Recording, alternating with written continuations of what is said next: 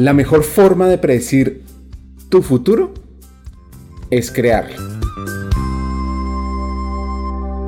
Hackers del Talento, más que un podcast, es una comunidad. Una comunidad que aprende a partir de las historias de CEOs, de líderes de talento humano, de influenciadores y pensadores, donde ellos nos comparten sus aprendizajes, sus historias de vida, para que juntos humanicemos las compañías en América Latina. Disfruten el episodio.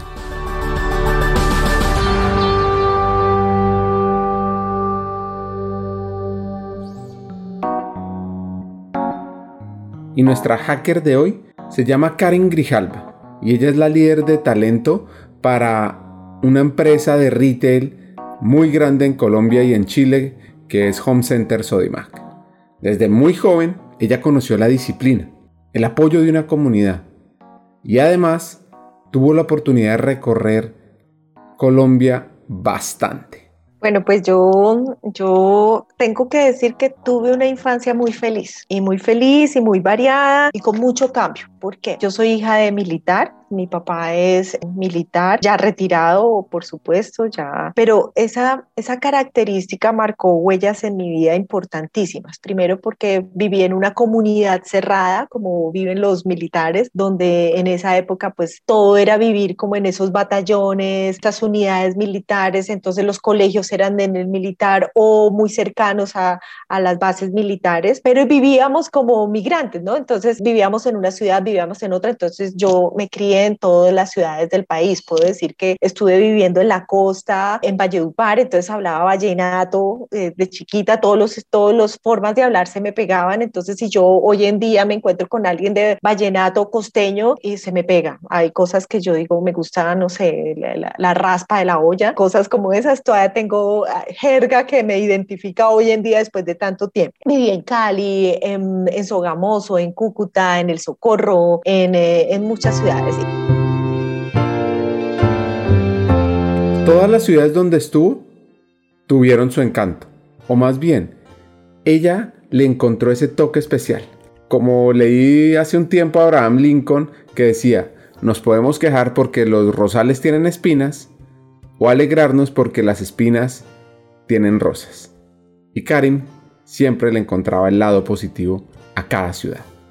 Depende, depende de las edades. Entonces, quizás yo creo que a mí me hubiera gustado, por ejemplo, vivir en Valledupar siendo adolescente. Me hubiera encantado. Eh, viví estando más pequeña y estudié, digamos, allá parte de mi primaria y, e inicié mi bachillerato allá, pero me encantó porque ahí fueron mis primeros pasos. Aprendí a bailar vallenato. No me imagino, pues yo amo el vallenato, entonces no me imagino yo de adolescente en Valledupar, en lo que sería. Sin embargo, no, todas las, todas las ciudades donde estuve tuvieron su encanto. ¿Por qué? Porque apropiaban de alguna manera momentos de vida importantes para mí. Entonces, desde chiquita acordarme vivir en Cúcuta, como, no sé, salíamos a cazar sapos al río o cosas como esas, a ya adolescente y grande en Sogamoso, Boyacá, que uno siente que son ciudades frías, que, que los boyacenses son muy, digamos, introvertidos y nada, es una explosión de, de experiencias que tuve allá, fue donde más novios tuve, entonces también me encanta, era casi que la reina, digamos por decirlo así, eh, no, mentiras. Eh, los mejores amigos de mi vida están ahí. Entonces, eh, también eso hace parte de, de, que la diversidad de culturas nutrieron mi vida desde pequeña. También viví fuera del país gracias a la profesión de mi papá. Estuvimos viviendo dos años en Corea, en Seúl, Corea. Mi papá fue agregado militar y oficial de enlace de la ONU durante dos años.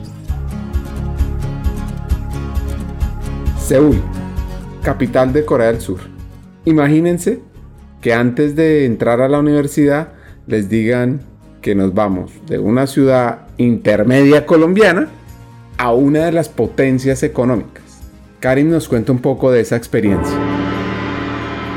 Pues imagínate un país asiático donde lo primero que uno piensa es cuando mi papá llega y dice, bueno, fui trasladado a Seúl, Corea, nosotros inmediatamente salimos corriendo a buscar un mapa mundi a ver esa vaina donde quedaba en el mundo. Eso quedaba kilómetros y kilómetros y nosotros, pero papá, pero ¿por qué no te dieron una agregaduría, no sé, en España, en Francia? Porque allá, en la cola del mundo. Bueno, igual, y allá todos chinitos, ¿cómo vamos a hacer para identificarlos? Todos con los ojos rasgados, el idioma, bueno, empezado, pero mi papá dijo, esta es una aventura más en nuestras vidas y nos vamos a ir todos entusiasmados y vamos a ir todos con la capacidad y la mente abierta para aprender. Y así fue, fue una experiencia única eh, llegar a un país donde la cultura era totalmente diferente para, para comer, para socializar, la religión, el avance tecnológico, la, la forma de estudiar y la, la forma educacional que tienen los coreanos es única. Y entender que Asia es muy grande, pero Asia se distingue cada, cada eh, China, Filipinas, Tokio, Corea, son países totalmente diferentes con una cultura ancestral que ha marcado, digamos, sus, sus líneas y que cuando uno llega y admira eso, la forma de comer, o sea, todos dicen, no, es, los coreanos, o sea, el primer impacto fue que cuando yo llegué casi me desmayo por el olor, por ejemplo, que había a ajo y ese olor, yo uy, decía, guácala, pero qué va, uno termina al poco tiempo, yo al mes ya olía igual que ellos, ¿sí? Entonces uno dice, es uno, uno es un animal de costumbres y uno necesita readaptarse y reaprender permanentemente y valorar lo que se tiene y, y gozarse eso porque son experiencias únicas que marcan tu vida.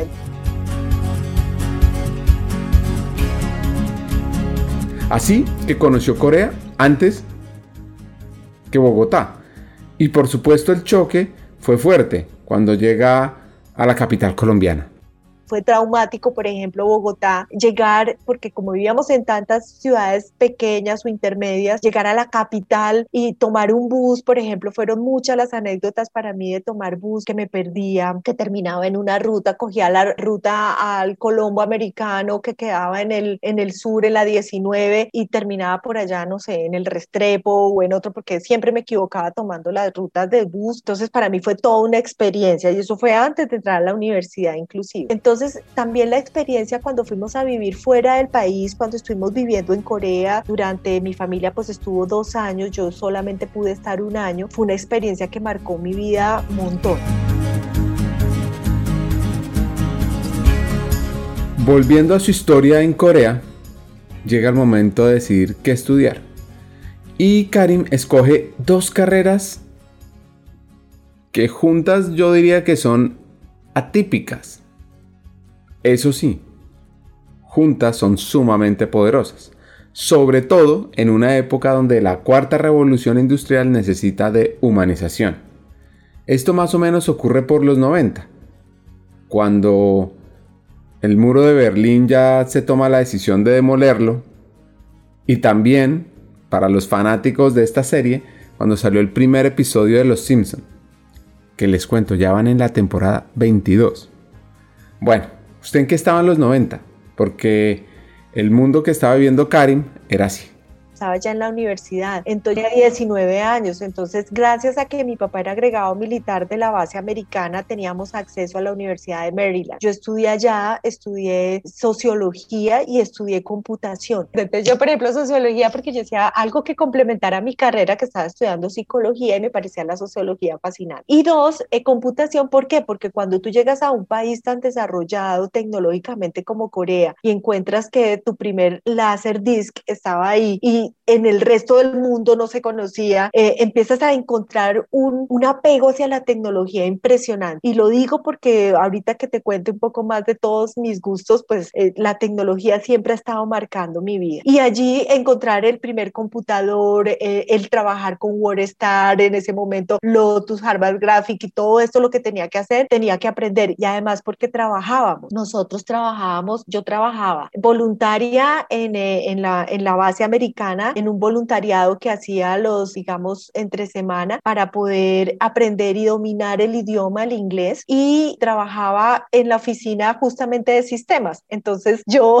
hacía, preparaba todo, las presentaciones, las programaciones, todo eso lo hacía y era lo que yo aprendí en la universidad durante todo un año, yo iba aplicándolo en mi trabajo. Y dos, trabajaba también como empacadora en el supermercado. Entonces, la, eh, ir a empacar mercados y ganarme las propinas y trabajar con los bakers, digamos los, los empacadores, con mi equipo de trabajo, me enseñó también la forma en cómo yo tenía no solamente que eh, ganarme la vida y que si había que arrancar de abajo, se tenía que arrancar y que cualquier trabajo es digno. Entonces me emocionaba montones cuando los clientes llegaban y ponían tremenda propina y me daban, no sé, 5, 10, a veces 20 dólares, salía corriendo a depositarlos en la bolsa común para porque eso era de valor agregado para todos y a todos nos repartían la misma plata, no importaba quién ganara más. Entonces mis experiencias fueron variadísimas porque estudié, eh, trabajé, hice voluntariado y eso fueron las líneas como que fueron alimentando mi vida, digamos, ya personal y profesional en el futuro y encontré gusto por ello. Entonces, eh, no solamente me gradué, mi proyecto, me acuerdo que mi proyecto de grado para, para eh, todo el programa de computación que hice allí, toda la carrera, digamos, de computación y programación, fue un proyecto sociológico, ¿sí? Cómo yo integraba la tecnología a comunidades sociales. El proyecto de grado es cómo integrar la tecnología a comunidades sociales. Cómo humanizar con tecnología, básicamente. Entendamos cómo era esa época.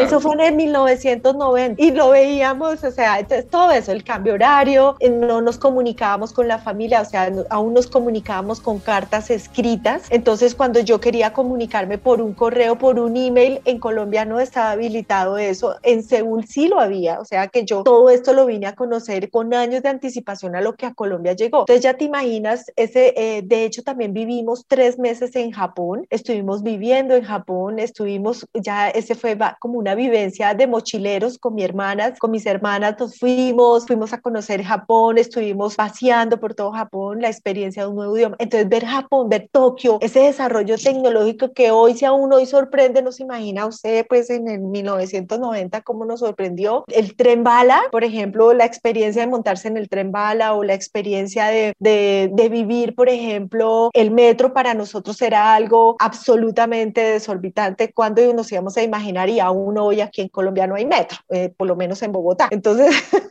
eh, eso, esas, esos grandes episodios de avance tecnológico que tenían estos países, su cultura tradicional, ve la forma en cómo ellos eh, construían sociedad, cómo el valor del anciano se vuelve la jerarquía de la edad, no es una jerarquía de decir cuando tú llegas a la mayoría de edad, decir, venga, en esa tercera edad, ¿qué hacemos? ¿Los ponemos en la sociedad, los, los, los ponemos a un lado o cómo los volvemos más productivos. Allá todo el sostenimiento, por ejemplo, de, decoración, de, arreglo de calles, de, de jardinerías, lo hacen las personas de tercera edad. Y esas personas son productivas hasta que se mueren. Entonces, todos esos elementos que yo fui incorporando, a la final fueron nutriendo mis principios y mis vocaciones en ese sentido profesionalmente hablando también y como persona y que he tratado también de involucrar a mis hijos en todo esto. Entonces pienso que el mundo es diverso, el mundo es amplio, la mentalidad de cambio es fundamental. ¿Por qué? Porque adaptarse a todo eso, somos seres de constante cambio y adaptarnos a esto.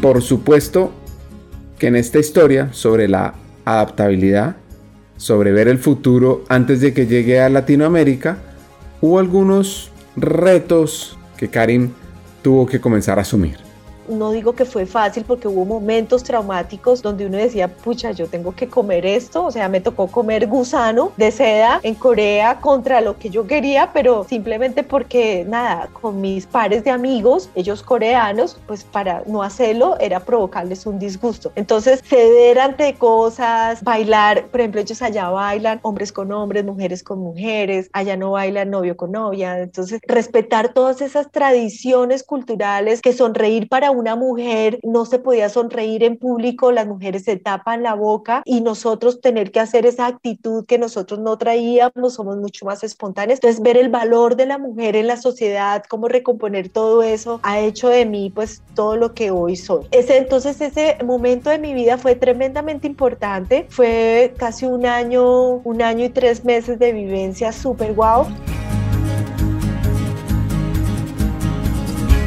Capacidad tecnológica, o más bien, su gran inversión en educación, que se muestra en este ejemplo tan simple. Yo iba a la Universidad de Corea porque nos invitaban de la embajada colombiana, nos pedían que si podíamos ir a dictar clases de español a los coreanos. Nuestras clases de español consistían no pedagógicamente como nosotros aquí sabemos que el maestro se para y dicta la clase, no, nuestras clases de español eran experienciales. Teníamos que salir con ellos, convivir en su casa, teníamos que salir a, almorzar o a comer o a discotequear en su momento, o sea, teníamos que compartir con la vida del estudiante para poder interactuar actuar en español porque ellos sí le apuestan al aprendizaje experiencial. Entonces, eh, esas cosas como que yo decía, ¿cómo los niños aprenden inglés tan rápido en Corea? Porque son experienciales. ¿Cómo arrancan también el aprendizaje universitario? Porque todas las clases son prácticas. Entonces, esas, esas diferencias educativas hacen de esto pues un tema interesante y tienes toda la razón, así es, son, son unas máquinas en eso. Entonces regresa a comienzos de los 90 a Colombia. Y oh, sorpresa. El primer wow que yo tuve cuando llegué fue, por Dios, salimos del aeropuerto El Dorado y encontramos más de 15, 20 huecos sin tapar en la avenida cuando allá no había ni un solo huequito. Entonces uno dice, uy, esto es como devolvernos.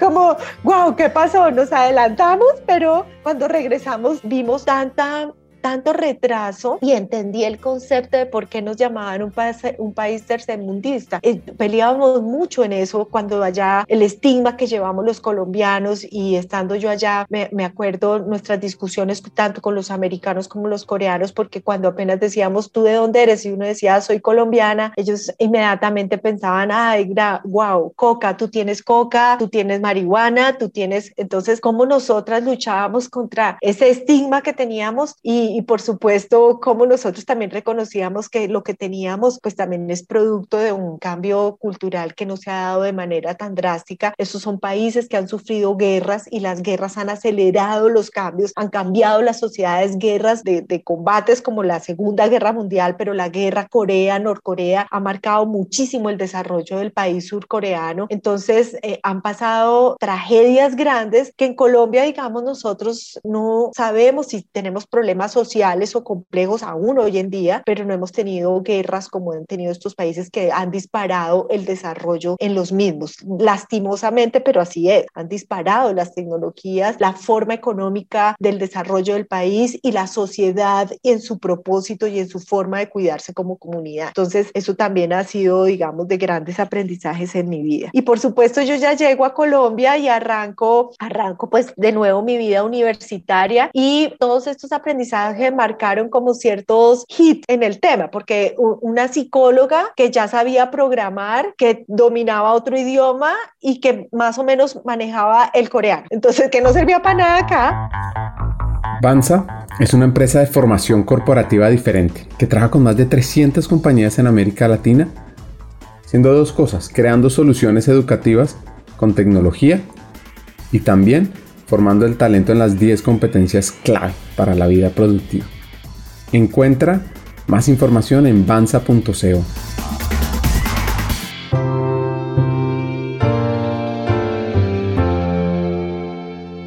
Resumiendo, entendamos su perfil y el inicio laboral. Ahora, yo llegué a psicología no porque tuviera la vocación de ser, no, yo estudié psicología como carrera, arranqué en la universidad acá psicología y no durante mis carreras vi que había sociología y vi unas materias de sociología y me gustaron. Cuando llegué a Corea, lo que hice fue estudiar una carrera de sociología adicional. Eso era más o menos mi perfil.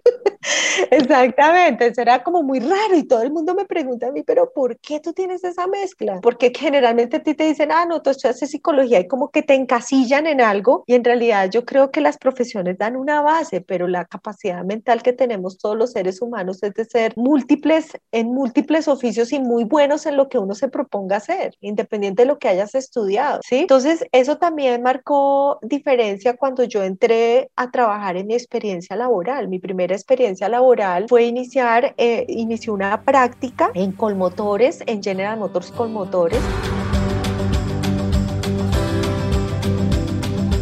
Ser independiente y responder por sí misma. Fue un aprendizaje que le dejó la vida o que le tocó vivir. Y esto la llevó a querer trabajar en las multinacionales.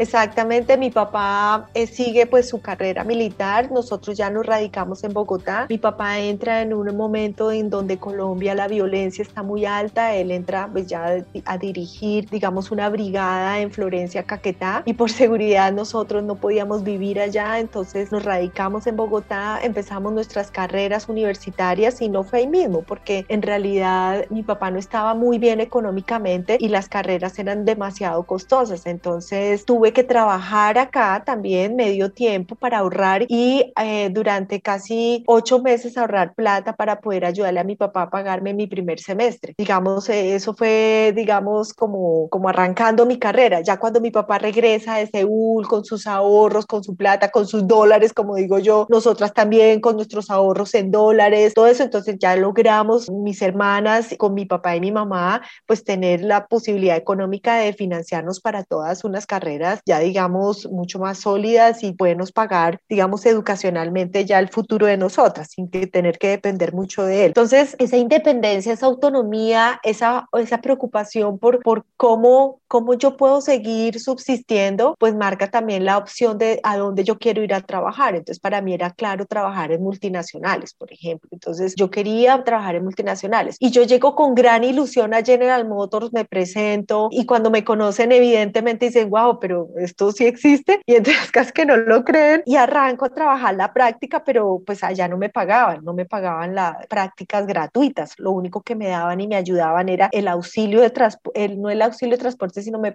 Colmotores tenían en esa época transporte para sus empleados, entonces yo podía acceder al transporte al bus y también tenía la posibilidad de tomar la alimentación en el casino, del resto yo no ganaba un peso, entonces yo tenía que financiarme todo eh, económicamente. Sin embargo, empecé a trabajar allá, empecé a trabajar en el área de selección y empecé a hacer unos proyectos de mejoramiento continuo en las plantas y empezaron, empezaba a trabajar, por ejemplo, temas, yo era, entré, por selección, pero hacía temas de compensación porque les hacía los reportes, las gráficas, empecé a entender todo lo que era la complejidad de, de recursos humanos y me encantaba. Entonces me metía en cuanto programa, en ese momento era todos los procesos de círculos de calidad, trabajos, digamos, con todos esos programas de mejoramiento continuo japoneses, entonces para mí eso era como bailar en la salsa del tema. Entonces me encantaba, entonces hacía propuestas para simplificar, eficientar, moldear los procesos de selección y fue tan bueno mi resultado en la práctica. Allí también me dieron la posibilidad de hacer mi tesis. Fue tan bueno que eh, me acuerdo que cuando el vicepresidente en su momento, Julio Esteves Bretón, me llamó a su oficina, me dijo que él estaba muy contento conmigo, que me quería felicitar por el trabajo realizado y que quería brindarme la oportunidad de trabajar directamente con ellos. Y me contratan directamente y adicionalmente me da la gran sorpresa que el trabajo fue tan bueno que decidieron pagarme un bono extraordinario como si fuera el salario acumulado de todos los meses que yo había hecho mi práctica y fue ahí donde yo me sentí maravillosamente recompensada, feliz y millonaria, quiero decirlo, a pesar de que no eran millones, pero yo me sentía la más. Ahí también tuve la fortuna, ya llego a Colmotores en mi trabajo y me disfruté mi, mi primera experiencia como practicante allí en esa planta, fue fantástica,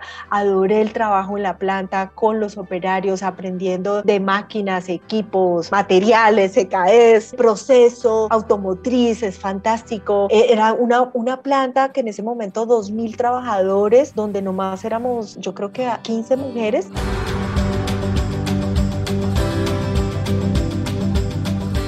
Aquí una anécdota de las pruebas psicotécnicas y de su vida sentimental. Sí, ¿qué tiene que ver una prueba psicotécnica con la vida sentimental? Pues bueno, aquí les pongo esta parte de la historia porque puede ser un truco de conquista.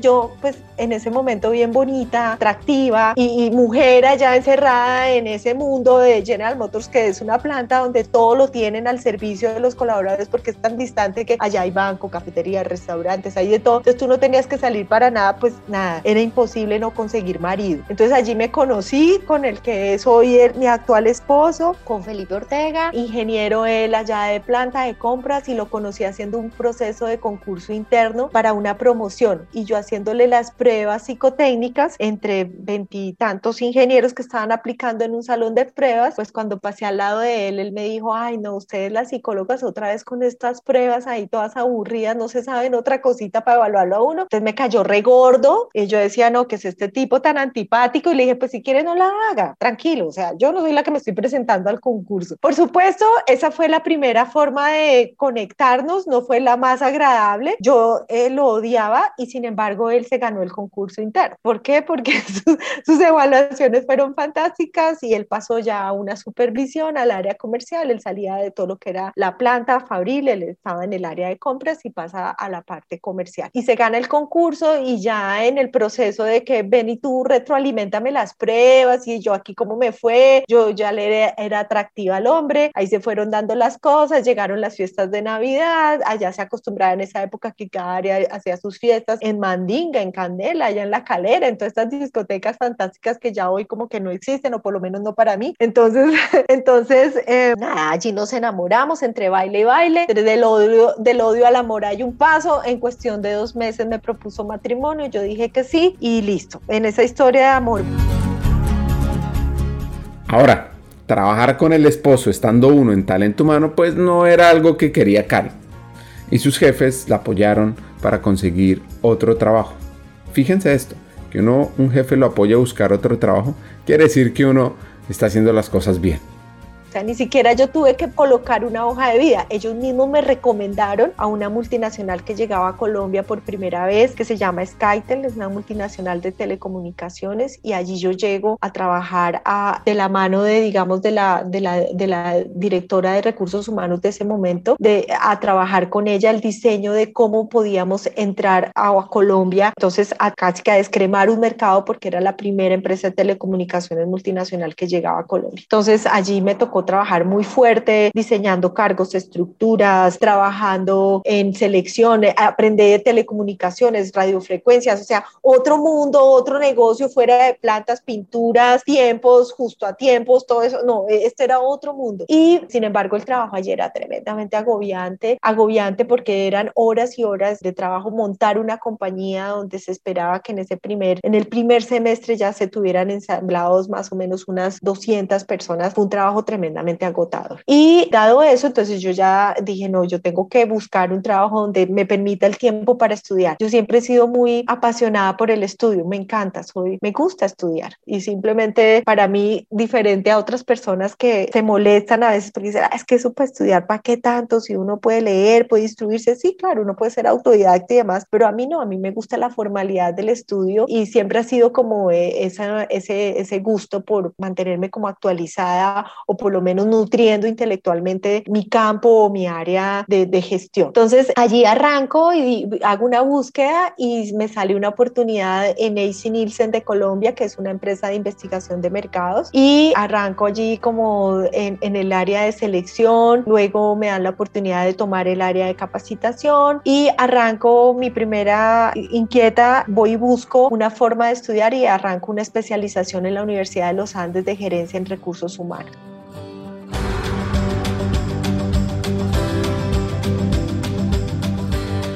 Cambia de rol, aprende, crece quiere ser mejor. Llega a otra multinacional, que es muy famosa por los cereales que genera para los niños en el desayuno.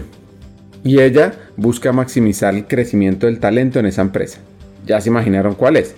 En Kellogg's, en el año 99 y ahí me llamaba gerente de organización efectiva. ¿Y que era ser un gerente de organización efectiva? Era llevar todo ese capital humano a ser más productivo, a llevarlo con las mejores prácticas, utilizar las mejores metodologías. Me prepararon muchísimo, como son las multinacionales americanas que te preparan mucho desde la fuente. Me formaron en, en todo el modelo de competencias en DDI en Houston. Estuve allá en, en unos programas de profundización muy importantes y aprendí todo lo que era el modelo de competencias y mi labor era aprenderlo de la mano de los fundadores del modelo y luego llevar eso a la práctica a todas las unidades, digamos, latinoamericanas, traducir el modelo, implementarlo, llevarlo a cabo y fue un trabajo espectacular. O sea, conocer de competencias fue fantástico. Yo creo que fui pionera de conocimiento en eso en Colombia. De ahí hicimos un club con otras compañeras que yo tenía o amigas que, que tenía de la especialización y con ellas empezamos a compartir. Hicimos un club de conocimiento, aprendizaje con personas de la VIP, con personas de que con personas de diferentes multinacionales empezaron a, empezamos a discutir, a hacer unas mesas de trabajo, bueno, que era esto de competencias porque nadie entendía. Y entonces, ¿cómo se llevaba a cabo? ¿Cómo se aplicaba? ¿Cómo se hacía un manual? ¿Cómo se hacían los descriptores? ¿Cómo se sacaba todo esto? Bueno, en fin, el, el caso fue que mi primer modelo aplicado, aprendido desde DDI, lo apliqué para Kellogg's y obvio, eso fue una experiencia súper fantástica para mí porque me dio un dominio de conocimiento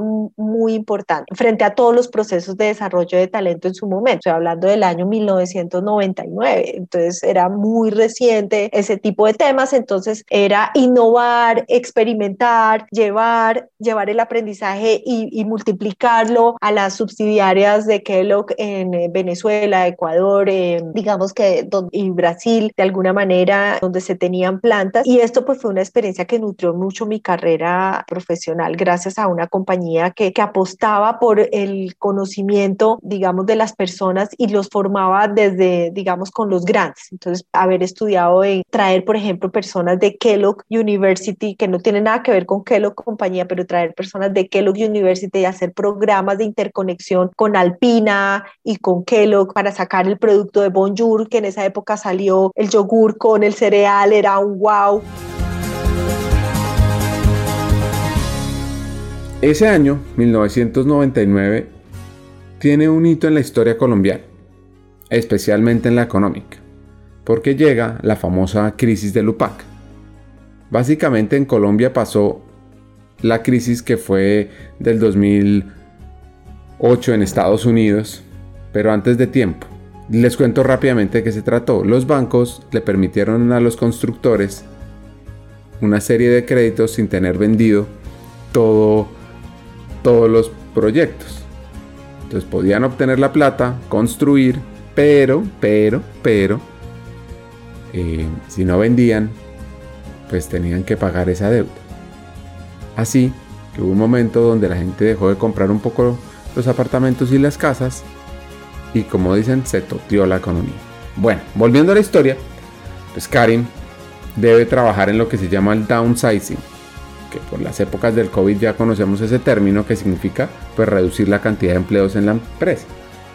Y aprendió una cosa muy importante, cómo manejar una crisis, cómo manejar una reducción de personal con sentido humano llegó la recesión económica en el país de las más fuertes, o por lo menos que a mí me han tocado, que fue la recesión del año 99. 99-2000 fue una recesión económica muy dura y eh, empezamos a trabajar procesos de downsizing y empezar a ver cómo una organización tan grande se tenía que aplanar tanto y minimizar tanto que casi que quedaron eh, de una planta de más o menos, no sé, no me acuerdo exactamente el número, pero de más o menos de, de casi 900 mil personas quedó reducida a una planta de 300 personas, mejor dicho, casi que 20 personas en la parte administrativa, incluyéndome en ese proceso de downsizing, haciendo ofertas, trabajando, mirando. Entonces, eh, aprendí de una persona cómo se hacía un proceso, cómo se manejaba una crisis con sentido humano, quien era en su momento la gerente, digamos, de, de, recursos humanos, Gladys de Ramírez, hoy que ya es pensionada ella, fue una, una maestra en todo esto, cómo podíamos hacer todos esos procesos de abordar una crisis con delicadeza, con respeto por las personas, con, em, con sentido humano, con agradecimiento, con momentos difíciles, pero cómo, cómo volvíamos una colectividad afianzada, como los que, que, se, que se quedaban o los que se iban o que partían, partían bien. Y eso fue un gran propósito, una lección muy buena en mi vida, no solamente por las cosas que pude aprender, sino porque también lo viví, fui testigo y fui favorecida de ese proceso, digamos, de reducción de, de, en la compañía. Entonces, manejar una crisis económica, aprenderla desde allí, desde, desde implementar iniciativas hasta verlas aplicadas a mí misma cuando a mí me proponen ya el proceso de retiro, pues para mí fue nada, fue un proceso de mucho agradecimiento. Claro, tú sales como a un mundo y dices, wow, yo aquí qué voy a hacer. Yo estaba recién, tenía mi primer hijo, Felipe, tenía tenía más o menos unos cuatro, cinco, cinco meses ya Felipe haber nacido. Mi marido había, se había retirado de General Motors, se había arrancado un emprendimiento como empresa, habíamos arrancado un emprendimiento como empresarios y eh, desafortunadamente por la crisis pues nos fuimos, como dicen, económicamente a la ruina y abordar toda esta situación.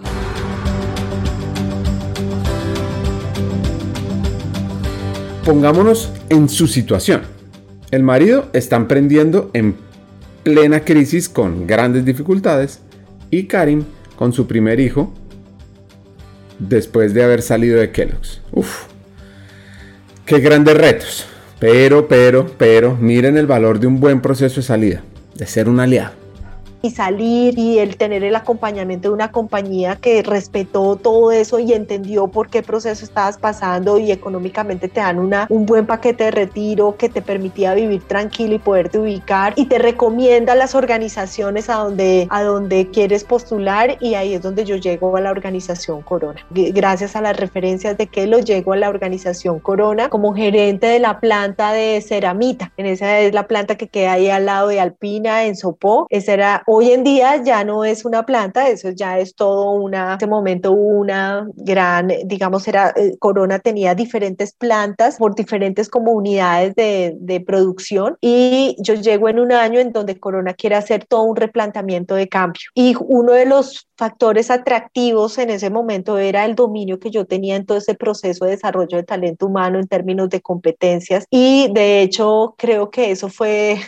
como, como lo que marcó un poco la diferencia. Después fueron descubriendo otros atributos míos, el hecho de que yo manejara muy bien los temas de sistemas y los temas, digamos, eh, el inglés también fue un factor fundamental. Entonces, eso ayudó a que fuera tomando no solamente el rol de, de manejar los recursos humanos de una planta y crear nuevos esquemas y sistemas allí, sino que en un proceso de assessment, como eran en esa época los assessment presenciales de tres días, me acuerdo con la consultora Margarita Páez, nos evaluaron a más de 200 ejecutivos para ver cuáles eran los ejecutivos del futuro para hacer un proceso de escisión de compañía y luego de fusión. Y ahí sí iban a quedar los ejecutivos que iban a llevar, digamos, como las riendas del negocio hacia esa nueva vocación estratégica que habían planteado desde unos estudios que hicieron con McKinsey y Busale. Y esas nuevas estructuras sí tenían que escoger los ejecutivos que se quedaban en esas posiciones. Me acuerdo que ahí yo ya estaba embarazada de Gabriela, mi segunda hija. Entonces eh, yo decía, yo decía, bueno, yo por lo menos voy a tener un trabajito aquí asegurado mientras esté en licencia de maternidad. Y bueno,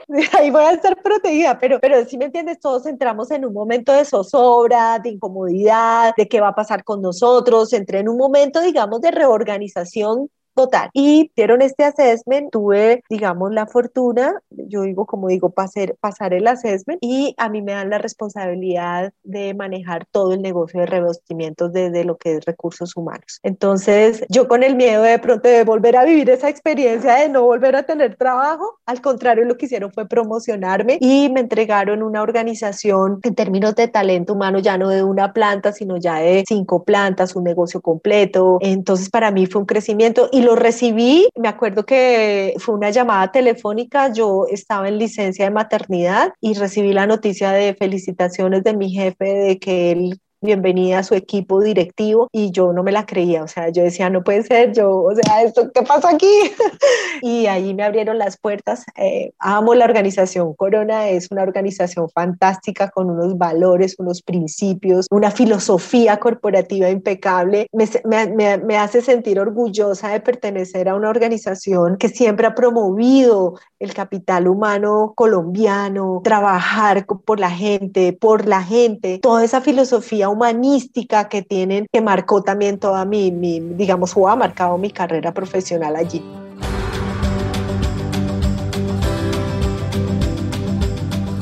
Otra lección importante de su vida, que nos aplica a todos, que esa es otra lección importante en mi vida. O sea, uno es tan exitoso como tan grandes son sus equipos. Eh, entonces, encontrar las mejores personas, darle la oportunidad a ellos de desarrollarse, de crecer, de aprender, de proponer, es lo que te hace a ti más grande. O sea, eh, eso es una regla clara. O sea, tú eres la suma de lo que son los miembros de tu equipo. No eres, un, no eres tú el jefe, eso es la suma de todos la que hace esa, esa gran virtud. Y allí incorporo un nuevo equipo fantástico, mis primeros millennials.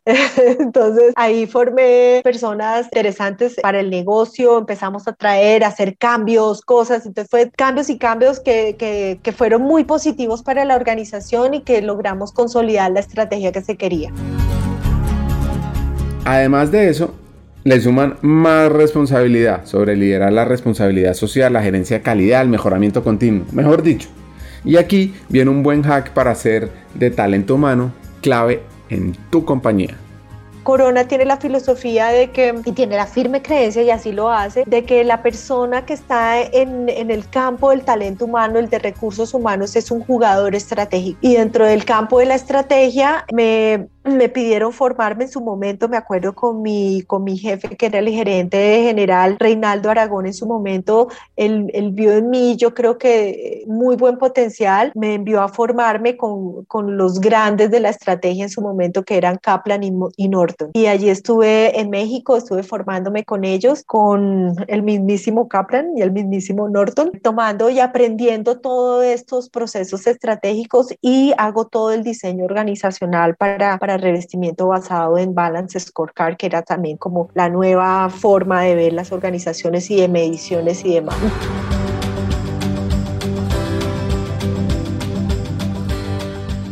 El Balance Scorecard era una herramienta gerencial muy importante. Hoy pues se trabaja más los OKR, los objetivos clave por resultado. Y en la historia de esta hacker pues hay espacio de retos, de superarse hubo un momento y trabajaba muy de la mano con las áreas comerciales. Él en algún momento me propuso y me dijo, Karin, yo quisiera que tú saltaras de recursos humanos y te pasaras a otra área y me propone pasarme al área comercial como gerente comercial de la compañía. Sin embargo, yo le dije, listo, yo lo tengo que pensar y lo primero que hice fue llegar a casa, compartirle a mi marido esa oferta y mi esposo me decía, hombre, Karin, pues sí, chévere, pero tú te ves allí, o sea, tú, yo siempre te he encontrado como tus anclas humanas, tus temas y tú te ves porque lo puedes hacer, o sea, no lo dudo, pero, pero piénsalo y consúltalo y mira y reflexiona. Al otro día yo eh, tomando esa decisión, nada, vi que mi vocación estaba por el tema de recursos humanos y ahí como que hice ese reenamoramiento con lo que era mi carrera, lo que yo había hecho, lo que la podía nutrir y lo que la podía ampliar y que no necesariamente mi vocación eh, personal o profesional era llegar a una gerencia general, sino yo quería hacer lo que a mí me gustaba hacer y que lo iba a hacer lo suficientemente bien como para poder retribuir valor a las personas. Y eso era y ha sido siempre mi ancla. Entonces, no llegar al área comercial y haberle dicho a él que, que no muchas gracias fue también una conversación difícil, además porque él me dijo, uy, Karin, se le hizo así, ¿no? O sea, usted, mejor dicho, le dio miedo y le dije, no, no es miedo, es simplemente que, que quiero seguir en donde estoy, no es, no es no salirme de mi zona de confort, es simplemente que amo lo que hago. Este episodio es gracias a Crip Bogotá y también a una nueva alianza de hackers del talento que busca impulsar las mujeres construyendo el futuro, a la iniciativa Más Mujeres en Juntas Directivas. Sigamos con el episodio.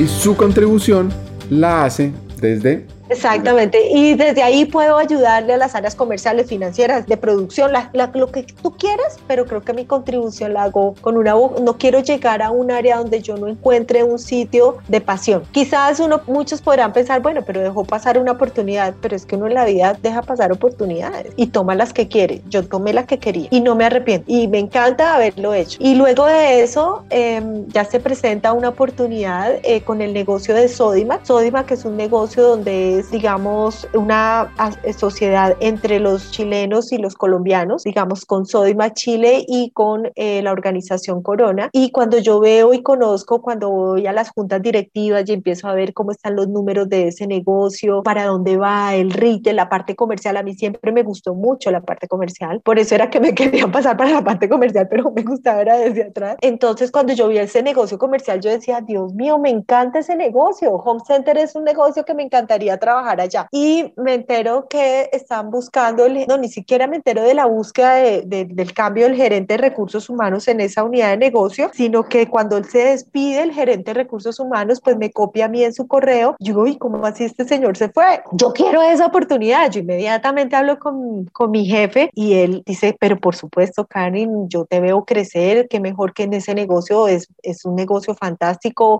es el negocio estrella de la organización y qué bueno, voy a recomendarte, así lo hizo, me recomendó. Cuando llegué al proceso de selección, nada, yo creo que ahí estaba el gerente general Carlos Enrique Moreno y él, él ya había contratado un headhunter y habían hecho todo un proceso y ya tenían tres finalistas.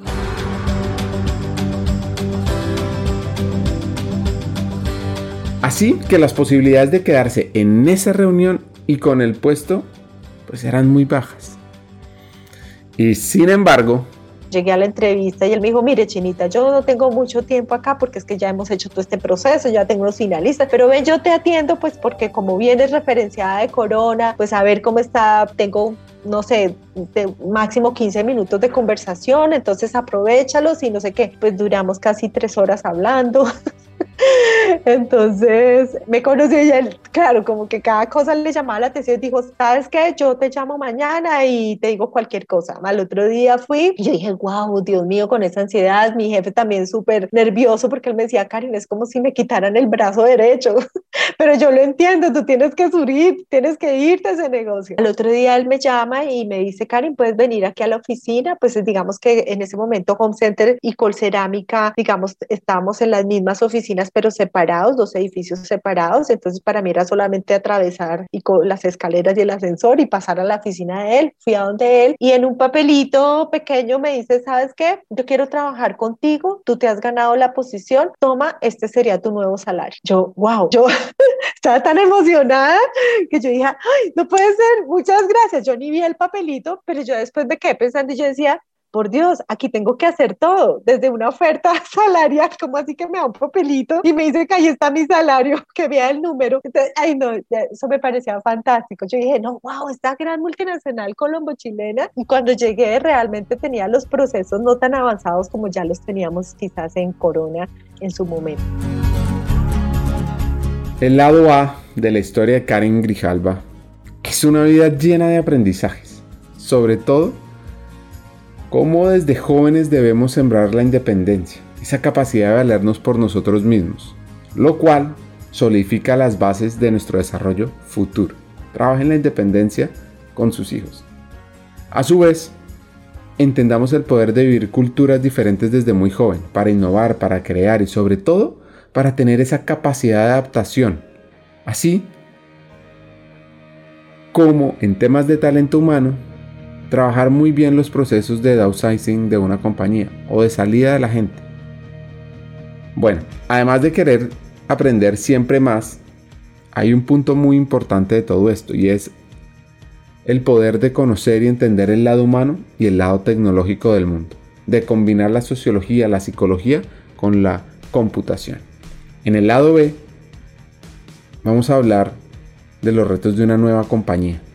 Vamos a hablar de temas estratégicos y varios consejos de cómo impactar en los empleados.